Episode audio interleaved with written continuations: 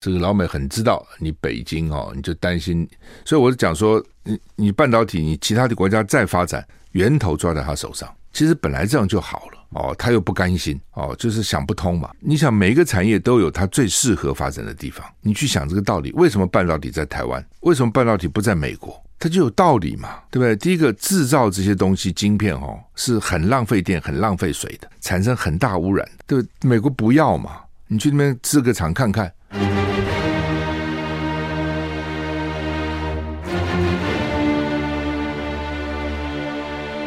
赵少康时间，吃喝玩乐骂，和我一起快意人生。不是赵少康，欢迎你来到赵少康时间的现场。台北股市现在跌三十五点啊啊！台股昨天大跌五百九十六点，这什么数字啊？现在这些数字都见怪不怪了哈。以前觉得这是什么数字哈？因为美股经常就跌了千点千点这样哈。那台股昨天跌了四点三五个百分点，指数一三一零六。那么现在跌三十九点，虽然小跌了，不过三十二啊。这后来会怎么样？美股昨天道琼稍好了啊，道琼小涨三十六点，涨零点一二个百分点，但是纳斯达克还是大跌一百一十五点，跌了一点一个百分点，一点一百分点啊。S M P 五百折中跌零点六五个百分点，费城半导体大跌二点五个百分点，所以呢，半导体类股并不好了哈。欧股，英国大跌一点零六个百分点，哈，法国小跌零点一三个百分点，德国中跌零点四三个百分点，台股现在跌四十一点，看起来台股并没有因为昨天大跌，今天就稍微往上走，并没有蛮麻烦的哈。我们看看个股怎样好了，个股有些还好，有些就是涨跌互见的啊，见个股涨跌互见哈，并不是通通不好哈，但是还是。绿的比较多哈，红的比较少了哈。台积电怎样？看看台积电还继续跌，不过少跌。台积电现在跌两块五，两块五是三九九三九八点五，跌三块了哦，跌破四百了哈。怎么回事？这个护护国神山到底到底怎么回事啊？护国神山看来这个咬一口，那个咬一口哈。尤其老美哈，老美真不知道搞什么鬼哈。他到底把台湾看成什么哈？说将来呢，看起来老美眼里面只有台积电。是值得救的，其他都不值得救哈。到时候呢，真的打起来，把台积电工程师送到美国去哈，然后呢，把台积电厂给你炸了哈。我想这个影响台湾股市的哈，就是说原来就靠了台积电这个在那边撑嘛，那这一弄不很吓死人了吗？你这边就看得出来，老美眼中的台湾到底是什么啊？好，我们看天气啊，今天十月十二号受到东北季风的影响，天气慢慢凉了哈，北部及东北部凉，中南部早晚也凉哦。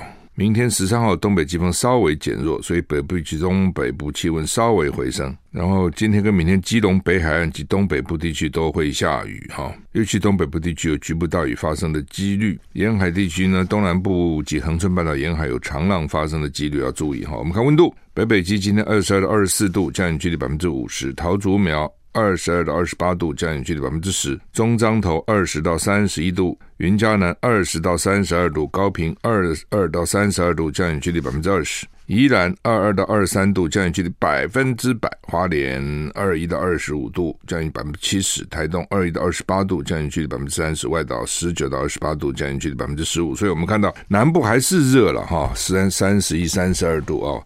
但是北北极只有二十四度，最高了。宜兰最高就二十三度了哈，花东也下来了哈。但是呢，这个中彰投以南温度还是高的。不过中彰投以南的降雨几率很低啊。东北啊，就是东北靠近迎风面，降雨就比较高哈，好像有点秋凉的味道了哈。吴德荣是说了哈，秋台可能生成，周末最接近台湾，共伴效应恐怕在北部东半部带来大量降雨，要特别注意哈。搞什么共伴效应啊？说即将生成的台风可能有三大路径，第一个在台湾东东侧北转啊，如果距离近，对台湾北部东半部威胁就大啊。第二个呢，它进入台进入巴士海峡，再北转，共伴效应啊，会被会给台湾的北部东半部带来带来大量的降雨哈。如果北转进入台湾海峡，南部会有一些降雨啊。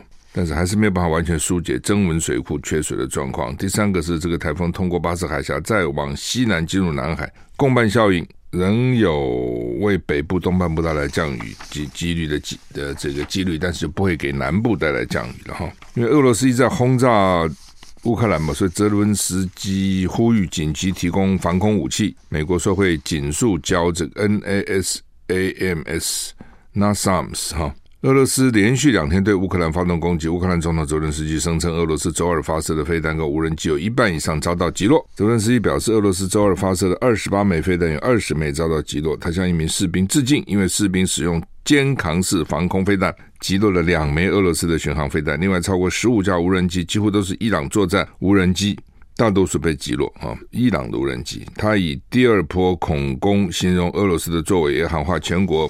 范围的修复工作正在迅速有效的进行。泽连斯基要求七大工业集团 G7 领导人紧急提供防空武器。白宫表示，美国将紧速运交乌克兰国家先进防空系统，就叫做刚刚讲这个 NASAMS。这种是中短程防空系统，是美国雷神跟挪威的康斯堡防卫及航太中心、航太公司共同研发，能够拦截敌机巡弋飞弹等目标。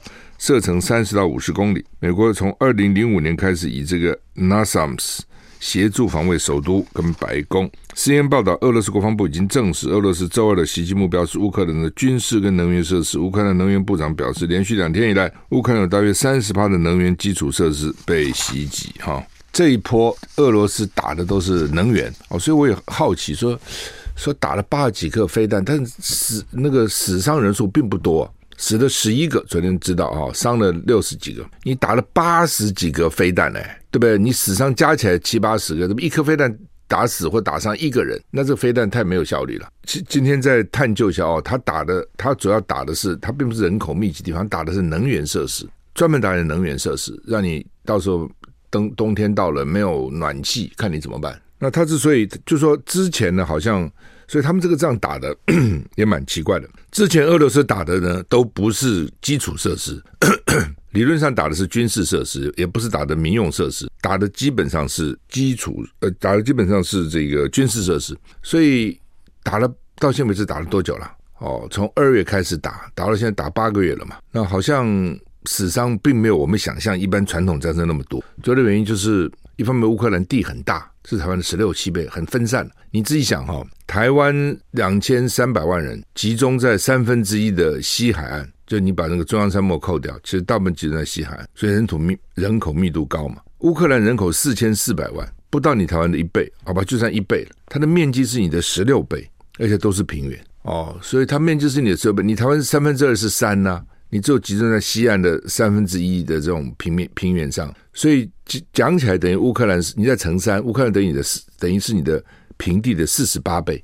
哦，它就比较它的人口是你两倍嘛，所以它的密度等于是你的二十四倍，所以比较比较松松啊啊，比较稀松，所以一个飞弹打下来，如果打在台台湾，死的人应该是乌克兰的二十四倍多了啊、哦，这是一个。另外就是他并没有去打这些公共设施。他打的是军事设施哦，那有的时候他会去，你说他为什么打医院学校？他讲了，说是因为这些已经被军人拿来用作军事设施，我才打。他这样说哦，是不是真的？我们也不知道。那这次看起来，因为克里米亚大桥被炸，那这个克里米亚大桥基本上并不是作为军事用途，而是民用物资的运输。你把它炸了，所以一般认为呢，你踩了俄罗斯的红线。那他现在回头疯狂炸你呢，他就炸你的能源设施。哦，这是台湾要注意的。你看乌克兰打这个仗，将来如果两岸开战的时候，老共飞弹打是打哪里？他打人吗？还是同样一颗飞弹打人能打几个人呢？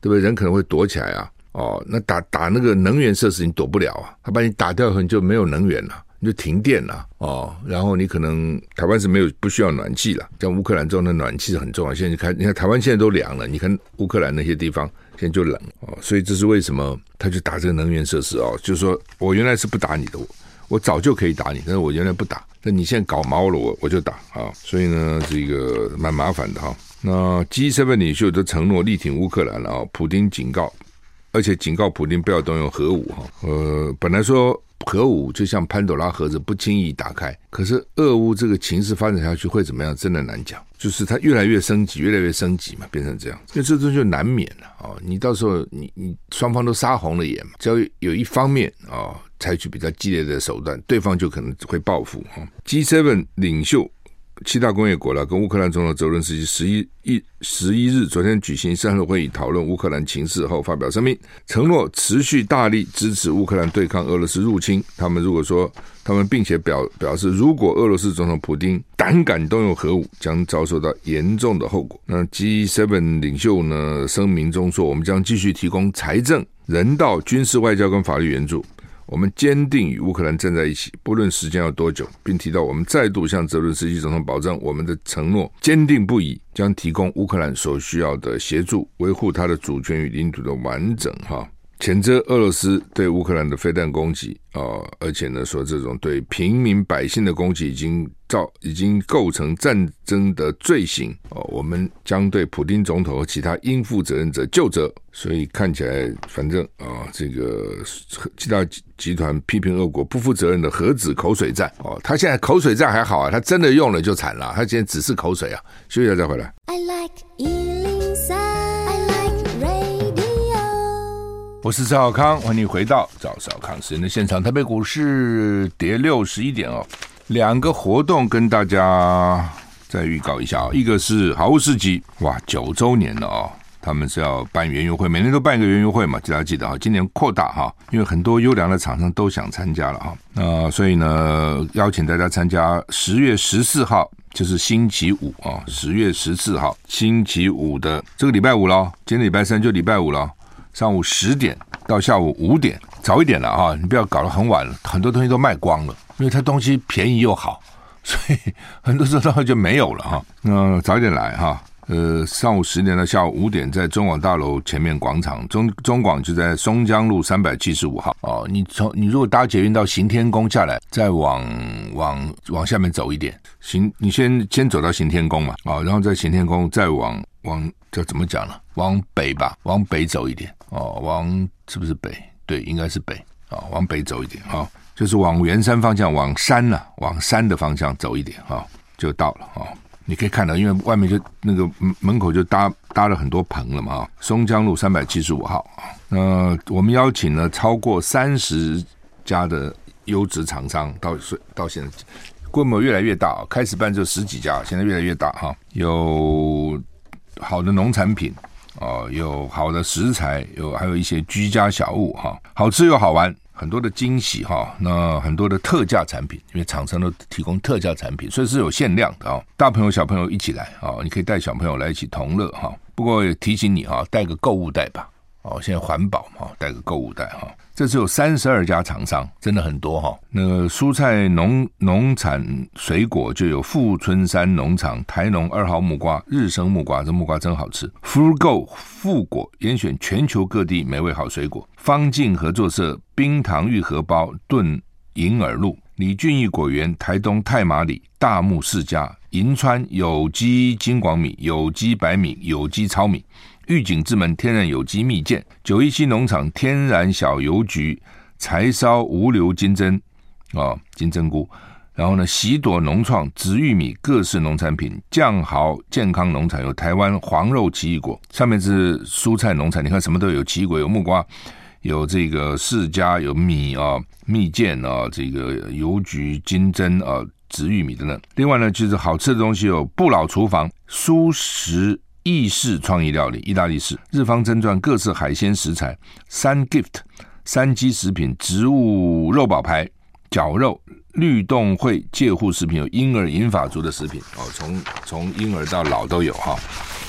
然后有胖包子，网络热销手做包子馒头，胖包子果木小熏烟熏肉品。鸡胸肉、爱兰 JCI C 西班牙橄榄油、GABA 日式饭团、日本 GABA 日光米饭团、象记无人工添加物的各式好酱料、黑手甜点各式手作 scone、蝴蝶酥、花妈妈乳酪蛋糕、手作乳酪蛋糕、乳酪条、棒棒蛋糕 pancake、坚果乐园各式坚果果干产品、蜜蜂皇后，对不起，蜂蜜皇后。啊、有这个乌鸠龙眼荔枝蜜黄金花粉木根活各式台湾好茶支出芝麻酱芝麻粉芝麻油 LG 健康生活 Retune 新蕾舒畅高纤的青汁、四方鲜乳、国产鲜奶、乳酪、乳清饮品、冰淇淋、鲜奶馒头、吐司。那一般的小物呢，有雅乌乐的光彩护你的头发、海藻洗发精、茶宝呢天然茶盏、居家清洁沐浴用品、艾草粉。大千科技的防霾 PM 二点五维力奈米薄膜立体口罩、克霾膜纱窗保护罩卷材、Colos 科乐斯。晃动，就它叫做广光动能舒活服饰、乐活内裤跟贴布、法国法国橄榄油、马赛肥皂，还有上品寝具台湾在地寝具品牌。呀，三十二家，我念的都觉得很多哈，真的很多样哈，所以欢迎大家哈，这个在这个就是后天了啊，后天上午十点就开始了哈，嗯，大家来哈，保证大家满载而归啊，每次我看都是这样，我也会下去。好，我会下去跟大家打个招呼哈，等等哈。那刚好我这节目完嘛，就十点我刚好节目完哈。另外一个就是赵浩康听友会哈，我们只剩下十个名额了哈。那在十月十六号礼拜天下午两点，十月十六号礼拜天下午两点，高雄港里面的香蕉码头宴会厅，它在高雄市鼓山区蓬莱路二十三号，高雄人都知道了，这个香蕉码头平常人就很多哈。在鼓山区的蓬莱路二十三号，哈，那你有意报名，你可以这个到中广网站写报名表，哈，你可以打电话零七三三二二八八九，中广高雄台零七三三二二八八九，啊，呃，其实报名已经满了，只是我们希望多一点，哈，因为有的人可能临时有事啊，每次都会有一些人临时有事啊，等等，哈，所以我们就把那个名额再宽限一下，哈，呃，这个反正我自己会下去啊，从从从头到尾吧，哈。他们说还要逛逛那个香蕉码头几个摊贩，看看他有没有兴趣跟大家照个相啊啊，聊聊啊啊，交换一个意见啊。所以礼拜天下午，这个礼拜天，这个礼拜天，这个礼拜天下午两点啊，然后呢，在高雄港里面的香蕉码头宴会厅，蓬莱路鼓山区蓬莱路二十三号，你可以上网中广网站点选报名表啊。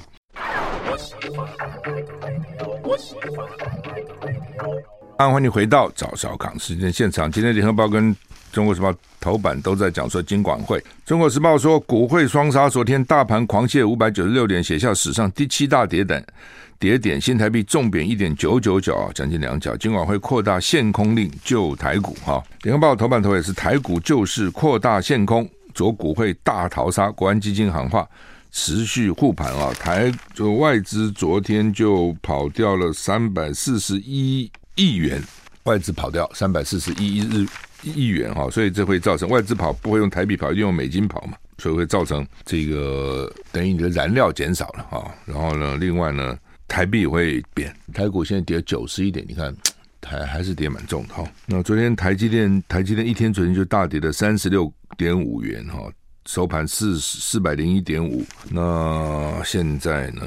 台积电看看啊，跌三块五，三百九十七点五啊，跌幅当然缩小很多了哈。现在跌三百，现在到三百九十八块，不就是四百块以下了哈？当时六七百、六百多的时候，你觉得怎么可能台积电到四百以下呢？觉得不可能啊。那现在就是这样子哦，这东西一方面是大大环境啊，一方面呢也是小环境啊。台积电大家都说它好啊，都说好啊，哎呀，就是每个人都想咬一口啊，就变成这样子啊。那么它现在就是扩大限空，让你这个不能一直做空。那它怎么限呢？就是今天开始最低融券保证金乘数提高到百分之一百二十，保证金提高，每日盘中借券卖出。限额再降为百分之十，就让你没有那么多可以去放空，所以放空就是觉得你会跌，我再加码放空，那就会造成更跌嘛啊！那国安基金应该有出动才对，但是我就跟你讲，国安基金哈，它只能点火了。你说它整个如果真的要跟整个大盘对做哈，国安基金也没有这个本事哦，只是说慢慢慢慢，因为大家那个股市的那个交易量下来了哦，大家不是那么热了，然后这时候呢，我去买几个东西，哎，也许就把那个。第一个止跌嘛，第二个把那个气势把它拉抬起来，这样是可以的哦。但是你说要靠它来跟整个市场对做 是不可能的。以前也曾经有国安基金下来，股市还是跌啊，一直跌啊，国安基金挡不住的。现在跌一百零三点哈，那主要是美国哦，拜登宣布。加强对中国大陆的这个晶片的禁令，除了硬体，现在到软体。事实上呢，因为专利啊，这个你设备或是设计软体专利呢，都离不开美国。美国还是厉害了哈，所以呢，他就打蛇打七寸，上面把你抓住了。所以呢他说要抵抗谁，要抵制谁，他就容易抵制。那你你看起来是抵制了大陆了，但是事实上也就等于抵制了台湾了，因为大陆很多是从台湾供应的。哦，你现在说好这些东西不能去大陆，那台湾这些厂就不能就就不需要生产了。他生产就是给大陆嘛，对不对？甚至给他自己的工厂啊。他可能这边有个厂，在大陆有个厂啊，他自己的产品这个送到大陆去，大陆再制成产品外销到美国。哦，那你说不行，那就惨了。所以台股的本益比已经到十倍以下了，很低啦。到十倍以下的本益比真的是很低了哈。全世界经济都不好了哈。去去去年是百分之六的成成长率，所以现在下下修，明年今年只有百分之三点二，明年只有百分之二点七，你看差多少？哦，从六。变三点二，变成二点七，所以呢，整个经济成长率下跌很多哈，这就很麻烦哈。所以台湾不可能自外于全世界嘛，现在谁也不能自外于全世界，彼此都是相互相互影响的。所以，那你说这样对美国有没有影响？也有了哈。美国现在也是杀红了眼，一方面它就是要抑制通货膨胀嘛，就抑制这个消费者物价指数 CPI 的涨，物价指数涨它受不了。那现在各种状况打下去，好像也压不住嘞。哦，这么重的利率涨这么快，CPI 还是高，我也不能完全压下去，压一点又浅，压一点又浅，所以这个呢也也是成很大的问题。那另外就是他他一直在用这个政治的手段啊去干预这种生产，也影响到，也会影响。比如说将来说哈，半导体都不在台湾或者不在大陆这些产品回到美国，那成本一定提高嘛。一方面说物价上涨了，但你你一方面呢，你的手段都是让物价上涨。比如说你对大陆产品加关税。就你就让物价上涨啊？所以他到底有没有想清楚你要干嘛？最主要的目的是什么？施政中有一个第第一优先、第二优先。假如说我现在全国举国上下最优先就是抑制通货膨胀、抑制物价，所有可能会造物造成物价上涨的因素都要消除。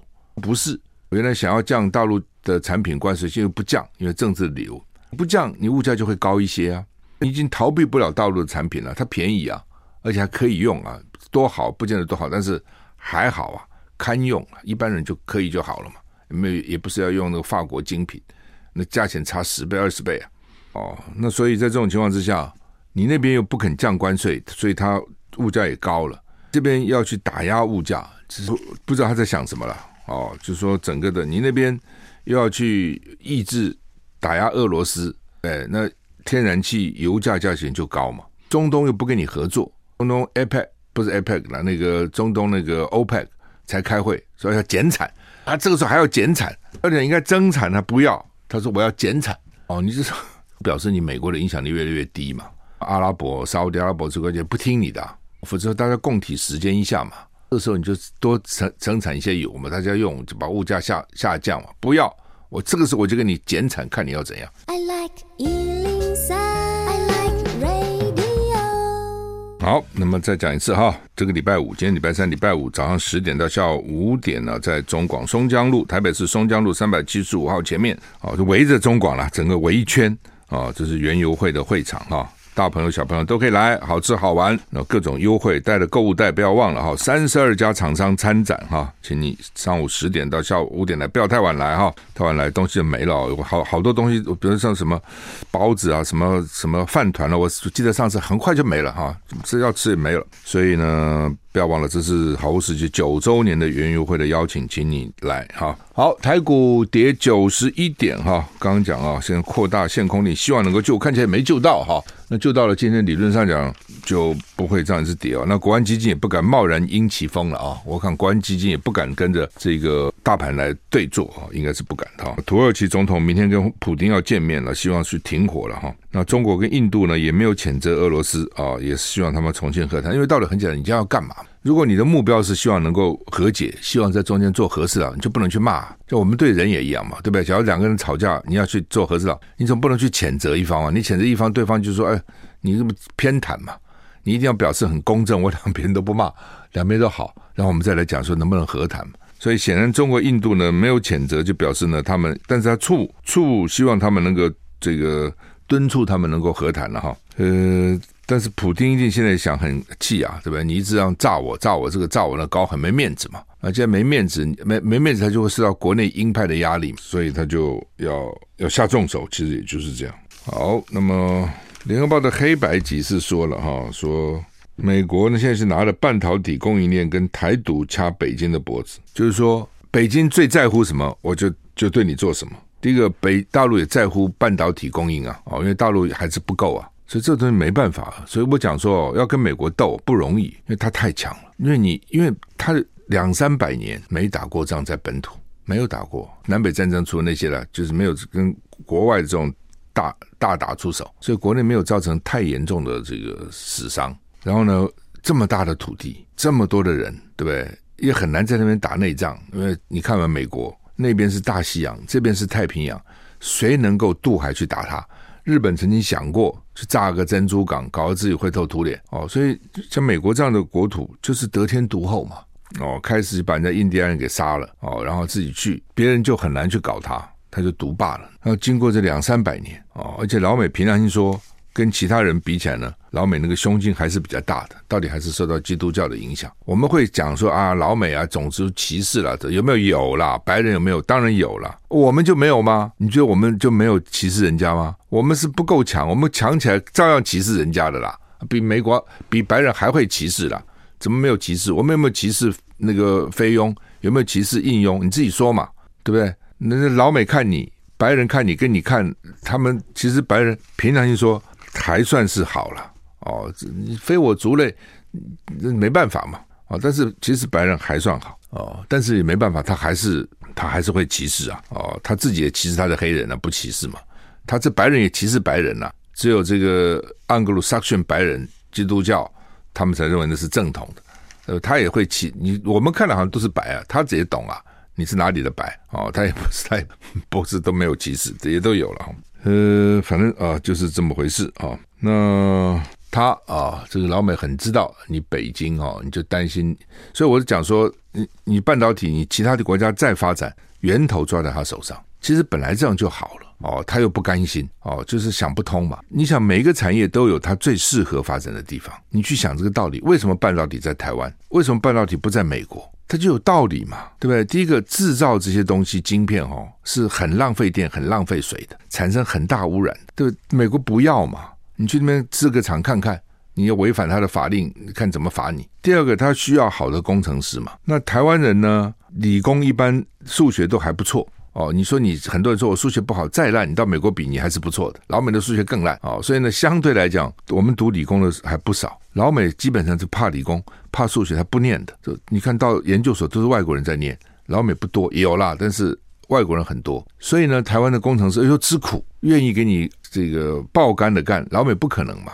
哦，然后呢，半导体呢投资非常大，那个花很多钱投资哦。所以在这种情况之下，为什么在台湾能够生根发展？就是这个道理在这里。否则的话，早就在美国就生根发展了。为什么不在美国，在台湾？任何东西都有它适合去的地方。比如说电影，就是好莱坞嘛，因为老美有创意，然后有各种想法，然后的，所以这好莱坞就能够起来。你台北再比，你就而且它是全世界的市场，你就比不过它嘛。那台湾做这些半导体也不是就自就自己用了，都是给人家用的。你是你是零件给他用。真的赚钱是谁？是老美啊，不是你啊！苹果手机赚钱谁？赚钱当然是苹果嘛，怎么会是红海呢？对不对？你是赚那个辛苦钱嘛？重点是他在赚，所以本来不是这样很好吗？你做你的，他做他的，然后大部分钱是他赚，他连这个他都不要哦，他非要把你干掉，非要把你这个说是危险啊，说是一大堆。好了，那这样你没没有关系啊？你到美国去做啊，或者你转移阵地到欧洲去做啊，那就贵嘛。你现在最大的敌人就是物价上涨。你做的措施都是让物价上涨的嘛？你所有这些东西都让物价上涨，所以你到底在想什么嘛？你施政就一个总目标，第一目标、第二目标、第三步，先解决第一目标，压下去再说嘛，对不对？你一方面在那边捅老共，说我要打仗了，要打仗了，不是很奇怪吗？学会的话，我是赵少康，欢迎回到赵少康时间现场。好，台股跌幅稍微缩小一点哈。现在跌七十六点啊，稍微好一点啊。再讲一次，我最后一次不再讲了哈。赵少康高雄听友会哈，在礼拜天下午两点，高雄港里面的香蕉码头宴会厅，鼓山区蓬莱路二十三号哈。你要报名的话呢，请上中广网站点选报名表啊，他们有一个 Google 表单，或者打电话零七三三二二八八九三三二二八八九中广高雄台哈，我们场地他们告诉我是容纳两百五十个人了哈，那现在其实已经报名满了，但是每次都会有一些临时状况，所以他要增加一点人哈。我我说增加二十个好哦，也不能增加太多，为什么都来了不惨了嘛哈？那就是增加二十个啊，所以就是只剩下二十个名额了哈。零七三三二二八八九好，礼拜天下午啊，我这讲完不再讲了，因为我怕到时候。太多人了。好，那么台股哎，现在还好啊，跌五十六点啊，跌跌幅缩小哈。好，那明天边境解封了哈，我们锁国了九百三十九天啊，真长，快快三年了哈。说第一团是泰国人要来哈，泰国讲投降哦，我想他们大概有些优惠啊，旅行社有一些鼓励了哈。那机场现在好像这个一个礼拜是限六万了，马上会开放成十五万啊，就人家人数会增多了哈。那问题只是说，那会不会又造成台湾的疫情上升？他们说有可能，但是因为台湾现在疫情最重的嘛，其他的疫情比较少哦，其他国家疫情还没台湾这么严重。比如我就有听朋友讲说，有朋友要从国外从台湾来。他们就很担心在台湾被染疫。你你现在每天有四五万个嘛，加上黑数不就有十万了吗？其实比例并不低耶。哦，那人家国外现在几乎没有了，其实你啊，对不对？哦，所以就我们现在讲说，哎呀，我们上半场防疫做得好，好个鬼了，有什么好啊？你是拖一点而已嘛，拖延而已嘛。那你之所以能够拖，很简单，因为你是个海岛嘛。你海岛本来就是容易管制，你就这么个中正机场啊，那桃园机场啊，就是一个桃园机场，守好就守好。你都守不好，对，你跟别的国家比起来，人家比你难多了，因为交通四通八达嘛，所以它就很难。对我们来讲，其实是容易的，都没守好。那后来就根本放弃了，后来觉得根本反正也也没办法了。那现在其实疫情比原来严重了，为什么还要开放呢？因为压力也很大。哦，服务业啦、旅游业啦、餐饮业啦、这个饭店业啦等等，这压压力很大，怎么办呢？而且人家国家也都开了嘛。那问题是，人家都已经过了这一波啊，你没过啊。哦，不过当然从另外角度看，我就讲说，反正国外疫情比你低嘛，你怕什么东西呢？人家怕你才对，你怕人家干嘛？人家不怕你，有什么好怕别人的？啊，从某个角度看也是这样。哈，好，那么班机了，现在看起来很多班机还是不够哦，所以呢，为什么挤？贵的要命，就是说涨价涨好多哦，涨非常多哦。到美国也也也没位置，奇怪了。到大陆也没位置哦。到日本最近也抢了，旅行社什么价钱都开始涨了哦。好，那么要不要抵制特斯拉？什么好抵制特斯拉的？因为特斯拉那个老板讲了一些怪话哦，就是每个人都有每个人的这个讲法嘛，他都会讲啊哦。他就说台湾干脆变成一个特别行政区，比香港更优惠就好了。那你说这是老共教他讲的，我就不是，就他自己去去想。每一个大老板都有自己的想法，而且主主观都很强的，都觉得我很厉害啊！我不厉害，我怎么生意做这么好呢？我当然是厉害哦，而且有钱啊，有钱以后就觉得自己很很伟大。你不要说国外，你国内也其实一样啊。国外这些大企业家有钱的，你看看他气焰高不高？还是很高的。那当然有些人修养比较好了，但是呢，绝大多数我看呢，对他们自己员工都很凶。哦，我看大老板讲话都是哇，这个对员工很凶很凶，绝对没有什么客客气气讲，没有这事情，都很凶。呃，一方面让个性如此，就是说你要事业要成功，但是个性要很强强悍，否则的话早就完蛋了啊！你在创业的过程当中有很多的有很多的困难嘛，你一定要个性很强才能克服。一方面呢，就是成功了以后呢，又觉得自己也不可一世了不起，你们都靠我哦，所以那个语气啊、态度啊，其实都很凶悍啊。非常凶，那每个人都有每个人的想法哈。你说马斯克马斯克的想法，其他那些那些跨国企业家都有他自己的想法哦。那你说好吧，这个讲话你不爽，你就要抵制他；那个讲话你不爽，你也抵制他们，抵制全部都给你抵制光光好了。你从生意人的角度跟从政治人的角度是不一样的。搞政治的就想说呢，他的选票最重要嘛，所以要选票就一定要把这个民族主义煽动到。极致嘛，做生意的是嘛，大家都好嘛，最好不要打仗嘛。你们打仗，我搞个什么鬼啊？最好都不打仗。所以他的想法跟你想法当然不一样，跟搞政治怎么会一样？从马斯克角度看，上海厂增产对他来讲非常重要，他股票所以涨这么多，就是因为大陆卖得很好，大家不需要两边打仗嘛，对。而且电动车很多零件还是台湾这边产的哦，AI 这些东西台湾产的。所以最好你们不打嘛？那怎么能不打呢？他就会想啊，那你台湾变成另外一个香港不就好了吗？哦，那香港现在老共去对他不好，那你对台湾好一点就好了。所以他想说另外一个对跟比比香港宽松的一个特别行政区，就台湾哦，你有自己的各种都有自己的这个做法，那这是他的想法。那你说是不是老公叫他讲？我看也不是。老公现在只嘴巴只有一句，叫做什么“九二共识”，要不然就是将来呢这个“一国两制”，那是老公的讲。台湾当然不会接受了哈。那但是问题，台湾也要思考将来这跟大陆怎么相处。我们现在是拖嘛，那能够拖下去，当然能拖是可以拖。对对，台湾来讲，能拖就拖。那如果有一天拖不下去怎么办呢？是一直能够拖吗？当然，我能够拖，可能是以拖待变，那是第一优先。那万一拖不了，你要怎么办？你想这个啊？你不能只想说我就是拖哦。好，老公也知道啊，你就想拖，对不对？那本来大家就拖嘛。那如果有一天他不给你拖了，那这是怎么办？你要怎么办？你你不能不想，你总有几个案子啊，这么攸关这么重大的的事情，你说你不想，人无远虑，必有近忧嘛。